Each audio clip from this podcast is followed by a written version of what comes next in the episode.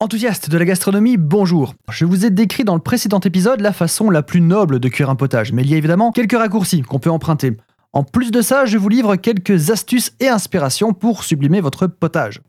On se rappelle de la formule graisse plus une base aromatique plus le légume plus un liquide. La technique rapide consiste à tout mettre dans une casserole à part la graisse et laisser cuire. Vous placez à froid votre base aromatique, votre légume et vous couvrez avec votre liquide pour démarrer ensuite la flamme.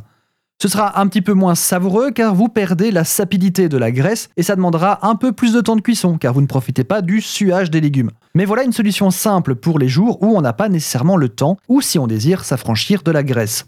Vous pouvez aussi acheter un robot culinaire dédié à la cuisson des potages. Je ne suis pas fan des robots ménagers d'une manière générale, mais je dois avouer que je ne voudrais pas me séparer de celui-là en particulier. On y met les légumes, on mouille, on allume l'appareil et on ne s'occupe plus de rien. Si vous êtes en manque d'idées pour vos potages, voici quelques pistes que vous pouvez explorer. Vous pouvez associer un laitage particulier en lieu et place de la crème. Un potage butternut boursin ou maïs gorgonzola par exemple. Dans ce cas, ajoutez le fromage au moment de mixer et gardez quelques morceaux pour décorer l'assiette.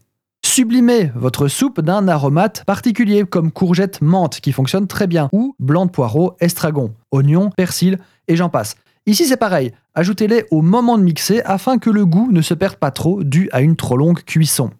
Les garnitures en croutons et boulettes sont des classiques un peu ennuyants. Pourquoi ne pas essayer un filet d'huile de noix ou une pincée de châtaigne concassée dans votre crème de potimarron?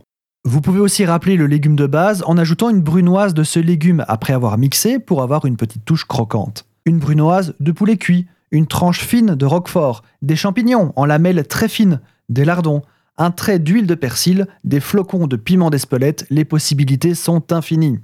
Et enfin, cultivez-vous et entraînez-vous en apprenant les recettes des potages classiques, comme le Dubarry, l'Argenteuil, le Saint-Germain ou encore le Crécy, pour ne citer que les plus connus.